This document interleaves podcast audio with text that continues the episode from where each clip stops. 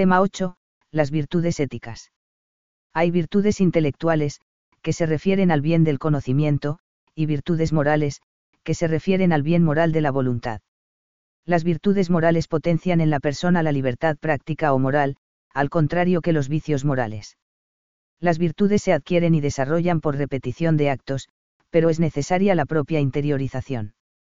La definición aristotélica de la virtud como término medio ha de entenderse bien, pues no es para toda clase de acciones y puede comprenderse mal si no se analiza bien. Así como las acciones quieren bienes de diversa clase, las virtudes se orientan hacia géneros de bien también de diversa clase. Cuando se trata de bienes absolutos que reclaman absolutamente cierta acción y actitud, esas acciones y virtudes son morales. Pero también hay hábitos orientados a bienes intrínsecos pero no relevantes moralmente, no absolutos, es decir, hay virtudes no morales. 1.1. Las virtudes intelectuales. Entre las virtudes no morales destacan las virtudes intelectuales, dianoéticas, las llama Aristóteles. Estas virtudes se dirigen al bien que consiste en el conocimiento de lo verdadero. Resulta, por tanto, que también lo irracional es doble, pues lo vegetativo no participa en modo alguno de la razón, pero lo apetitivo y, en general, desiderativo, participa de algún modo en cuanto le es dócil y obediente. Y si hay que decir que esto también tiene razón, lo que tiene razón será doble, de un lado primariamente y en sí mismo, de otra parte como el hacer caso del Padre. También la virtud se divide de acuerdo con esta diferencia, pues decimos que unas son dianoéticas y otras éticas, y así la sabiduría, la inteligencia y la prudencia son dianoéticas, la liberalidad y la templanza, éticas, pues si hablamos del carácter no decimos que alguien es sabio o inteligente, sino que es amable o morigerado. Aristóteles, Ética Nicómaco 1102b 1103 a 6 las virtudes intelectuales no son en sí mismas morales. Pero son condición de la vida plena y moral. Porque el conocimiento es un bien humano muy elevado. Porque las propias acciones morales dependen del conocimiento que se tenga sobre el ser humano y sobre la realidad, de modo que estas virtudes facilitan penetrar intelectualmente la situación en cada caso y juzgar así acertadamente. Hay virtudes intelectuales teóricas y prácticas, o de la inteligencia teórica y de la inteligencia práctica. Las teóricas son tres. A. La virtud que facilita el conocimiento de los primeos princaei, y coies disi el en el, entendimiento, intellectus, si son los primeros principios teóricos, y sinderesis, si se trata de los primeros principios prácticos. B. La sabiduría en sentido propio, que lleva a considerar las cosas desde la causa última de toda la realidad. C. L.A. Ciencia, que mueve a estudiar las causas últimas de cada género de cosas, descendiendo luego desde ellas a las conclusiones. Las prácticas son dos. A. La prudencia, o, rectabatio agibilium, consiste en acertar a dictar lo que se debe hacer en cada caso concreto para obrar bien. B. La, técnica, o, rectabatio factibiluim, lleva a saber qué hay que hacer para producir determinados objetos. 1.2. Las virtudes morales, rasgos generales. Respecto a las virtudes morales o éticas, las virtudes por excelencia por referirse a lo bueno por excelencia, y cuya clasificación se verá en el siguiente capítulo, cabe señalar unas consideraciones paralelas a las descritas para la acción buena. A. El sentido moral peculiar de lo bueno y digno como moral, libre y mérito río brilla aquí en mayor medida. Es verdad que la virtud no es libre de modo tan directo e inmediato como la acción, pero la virtud consiste en una actitud conquistada y consentida libremente. Es una toma de postura libre del espíritu frente a la realidad táctica natural, lo que otorga a la persona virtuosa una dignidad moral superior a la ontológica. B. Si se considera la naturaleza humana como buena y ordenada a lo bueno, podrá decirse que en esa tendencia natural se habrá de buscar la determinación de las virtudes morales. C. En la virtud moral también aquí se ve con claridad la relación entre lo correcto y lo bueno. Desde la corrección, el carácter correcto y debido de una virtud se funda en la bondad ontológica del ámbito de bienes al que se refiere, bondad que en el caso de las virtudes morales radica al final en una dignidad personal, y reclama también la bondad moral por parte del sujeto. Desde la bondad moral, ésta tiende estable o permanentemente a hacer lo correcto, lo que debe, lo adecuado. Además, como en la acción, en la virtud del motivo o alma es el querer bueno. Y más incluso que en la acción, pues la virtud es como el motivo permanente de todo un género de acciones.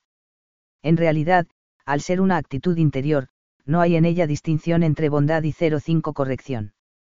Su calificación moral es, por decirlo así, más neta y unívoca que las acciones, que revisten la complejidad de sus efectos. D. Pero además, aparece aquí una nueva consideración, referida a la libertad. Y es que en la virtud se actualiza la libertad moral. En las acciones se ejerce la libertad de arbitrio, que elige bien o mal, esta libertad se posee siempre e invariablemente. Pero las acciones tienen el efecto progresivo de engendrar hábitos, y esos hábitos pueden ser buenos o malos, virtudes o vicios. El dirigir las acciones de modo que generen un tipo u otro de hábitos es ya libertad práctica o moral. Y una consecuencia importante de esto es que la posesión misma de virtudes dota de mayor libertad moral que el tener vicios, más precisamente, la libertad moral solo es posible en la virtud. Porque solo la actitud moralmente buena permite, gracias a su adecuada racionalidad, distanciarse y posicionarse ante su objeto, a diferencia de lo que ocurre en la dinámica irracional de los impulsos y ciegas respuestas propias de lo moralmente malo, sea por la sensibilidad, sea por el orgullo. Es decir, la virtud es más libre, moralmente, porque vive en un plano racional y se mueve según una motivación adecuada, con lo cual se enriquece con la bondad a la que se adecúa y de la que de algún modo participa. En cambio, el vicio es menos libre porque su dinámica es irracional, bien porque se vincula inadecuada e instintivamente con lo sensible, bien porque pretende afirmar una voluntad de poder a la postre absurda por estar vacía de participación real en lo bueno. 2. El crecimiento en la virtud. 2.1. Aparente círculo paradójico. La formación y el crecimiento de una virtud se logra mediante actos acordes con ella ejercidos repetidamente. Pero, como esos actos buenos nacen de un querer bueno en esa dirección, por tanto de una actitud ya favorable a ellos, hace falta cierto grado de virtud para realizarlos. De manera que, al parecer, la génesis de la virtud cae en un círculo paradójico, que es práctico y teórico a la vez. Práctico, porque se deben cultivar actitudes buenas, crecer en virtudes, a base de acciones buenas, pero estas son las que nacen de una actitud buena, de una virtud ya poseída al menos en cierto grado, como empezar ese proceso de retroalimentación, por así decir, partiendo de lo que no se tiene, o se tiene solo de modo informe e indeterminado. Y, además, una vez poseída la virtud y en marcha el dinamismo virtuoso, como puede haber un verdadero crecimiento si todo parece partir del sujeto y a la vez quedar en él. Teórico, teórico práctico, puesto que la virtud requiere conocimiento de lo bueno, pero la finura del conocimiento moral solo se adquiere a través de la familiaridad con lo bueno que da la virtud, como puede el no virtuoso captar la bondad de las acciones virtuosas para sentirse movido a realizarlas y ganar así en esa virtud. En realidad, es el problema propio de un ser como el humano que, por un lado, se va haciendo, va moldeándose con el tiempo sin tener nunca pleno dominio de sí mismo, y, por otro, debe ir aprendiendo de su propia experiencia y de los demás. 2.2. Condiciones para progresar en la virtud pero no se trata de una aporía irresoluble por dos razones, por la condición social del ser humano y por la diversidad de niveles intuitivos y tendenciales de nuestra vida psíquica. A. En primer lugar, la condición social humana posibilita, como vio claramente Aristóteles, y reivindica hoy el pensamiento comunitarista que la sociedad nos ayude a conocer y practicar lo bueno cuando aún no somos virtuosos. A través de las leyes políticas, la educación familiar, cualquier autoridad o la misma tradición y ambiente culturales, podemos saber indirectamente qué acciones son virtuosas, y también esas instancias pueden motivarnos a realizar tales actos. Por el contrario, es fácil comprender la tara moral que supone la falta de este entorno favorable. Es verdad que esos actos no son aún propiamente virtuosos, pues al no nacer de la virtud, que todavía no se posee, su conciencia y motivo no son perfectamente buenos. Pero, al obrar así fiándonos de ese juicio moral externo y obedeciéndolo, adquirimos cierta familiaridad con lo bueno e incorporamos ciertos patrones de conducta. Gracias a ello, el individuo va ganando la sensibilidad necesaria para captar intuitivamente la bondad de esas acciones, y al mismo tiempo va dominando sus tendencias en la forma que requiere la conducta virtuosa en cuestión. Y entonces le será posible al sujeto la adhesión general y profunda a lo bueno en el campo del obrar de esa virtud. B. En segundo lugar, el desarrollo de la virtud solo es posible si hay diversos niveles de conocimiento y de querer lo bueno. El obrar humano entraña una estratificación que permite diferentes capas y clases de la motivación, desde la más dependiente de ayuda hasta la más autónoma o personal, así como diferentes grados de participación en la bondad moral, desde el mero tener noticia hasta la entrega plena que hace buena a la persona. Los diferentes estratos se conectan escalonadamente, de manera que el hombre puede crecer moralmente transitando de los inferiores a los superiores, o si se quiere, interiorizando en distintos niveles la bondad moral de las acciones y la virtud. Aristóteles lo describe escuetamente, así ocurre con las virtudes, apartándonos de los placeres nos hacemos morigerados, y una vez que lo somos podemos mejor apartamos de ellos, y lo mismo respecto a la valentía, acostumbrándonos a despreciar los peligros y a resistirlos nos hacemos valientes, y una vez que lo somos seremos más capaces de afrontar los peligros. Aristóteles, Ética Nicómaco 1104 a 32 1104 B4.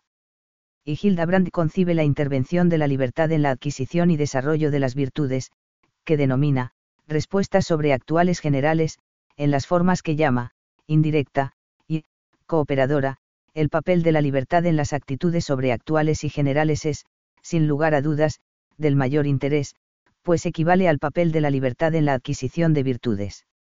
Modificar nuestra posición sobreactual respecto de una esfera de bienes, por ejemplo, respecto de la comodidad corporal no está en nuestro poder directo como lo está un acto de la voluntad o en un plano más profundo la sanción o la desautorización pero podemos contribuir indirectamente a apartar los obstáculos que impiden que las respuestas sobreactuales y generales moralmente buenas reinen en nuestra alma. Estas últimas son la columna vertebral de la personalidad moral. Su presencia es el factor espiritual decisivo. Aquí se manifiesta de modo especial el extraordinario papel de nuestra libertad indirecta. La principal tarea moral se encuentra dentro de la esfera de la libertad indirecta y de la libertad cooperadora. Vemos, pues, que nuestra libertad tiene un papel muy determinado en la preparación de la tierra donde van a brotar nuestras respuestas afectivas. DV. Hildebrand, Ética, p. 332 a 333. 2.3. Base natural para el desarrollo virtuoso. Con todo, cabe preguntar por el impulso necesario para ese crecimiento virtuoso, por la fuerza y motivación de que se nutre, por la confianza que cabe tener en el progreso moral, vista la dificultad que de hecho entraña a menudo, desde dentro y desde fuera. Y la respuesta ya preparada por los análisis precedentes será doble. Desde nosotros, poseemos por naturaleza la tendencia general a lo bueno. Una tendencia ciertamente indeterminada y mezclada extraña e incoherentemente con otras apetencias. Pero una pujanza siempre viva susceptible de ser descubierta y discernida. Desde la realidad, lo auténticamente bueno y por tanto, y en grado eminente, también la dignidad de las personas siempre nos atraerá, ejercerá sobre nosotros una motivación, no nos dejará indiferentes, salvo rara ceguera total de la conciencia, que ya mencionaremos. La capacidad de mejora moral en el hombre nunca muere del todo, siempre puede crecer y siempre puede corregirse. Más aún, bien mirado lo extraño parece ser que la virtud no brote de una forma más espontánea, puesto que la tendencia humana afectiva y volitiva hacia lo bueno es la más honda y principal pero no podemos obviar las dificultades ni olvidar nuestras limitaciones.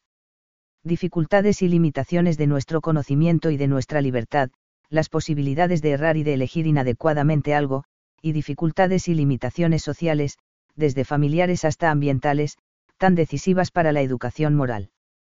Por eso escribe Aristóteles, casi al final de su ética, pero es difícil encontrar desde joven la dirección recta para la virtud si no se ha educado uno bajo tales leyes, porque la vida templada y firme no es agradable al vulgo, y menos a los jóvenes.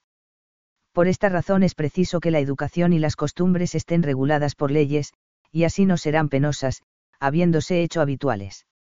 Aristóteles, Ética Nicómaco 1179b 11 a 35. 3. Las virtud moral como término medio. La virtud se ha transmitido como un ideal de actitud armoniosa y equilibrada. Ciertamente es así, por cuanto se trata de una disposición interior estable, traducida en acciones, de adecuación a la realidad y en particular a las personas. En cuanto a los bienes y las exigencias personales, para respetarlos y fomentarlos. En cuanto a las tendencias humanas, para desarrollarlas de modo coherente y armónico. Idea que responde a la convicción de que una vida buena, una vida feliz, ha de consistir en una vida unitaria y estable, no fragmentada y resistente cuanto pueda a las posibles dificultades. De esta manera, ese ideal se adapta de modo proporcionado, con naturalidad podríamos decir, a las diversas dimensiones del ser humano.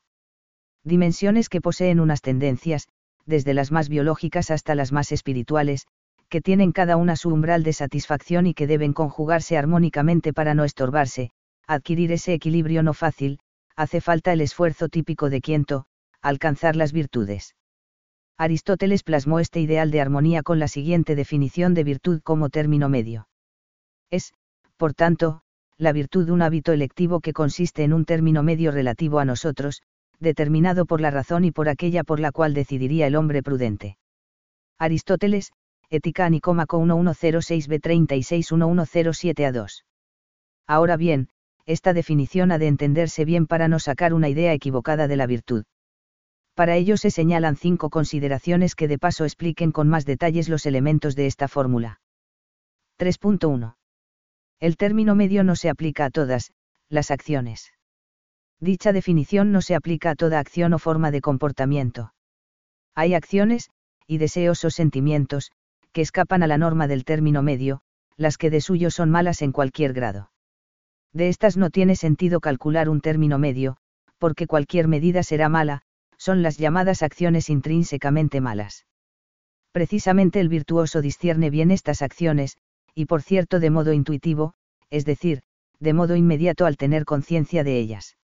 Sin embargo, no toda acción ni toda pasión admite el término medio, pues hay algunas cuyo mero nombre implica la maldad, por ejemplo, la malignidad, la desvergüenza, la envidia, y entre las acciones el adulterio, el robo y el homicidio. Todas estas cosas y las semejantes a ellas se llaman así por ser malas en sí mismas, no sus excesos ni sus defectos. Por tanto, no es posible nunca acertar con ellas sino que siempre se yerra.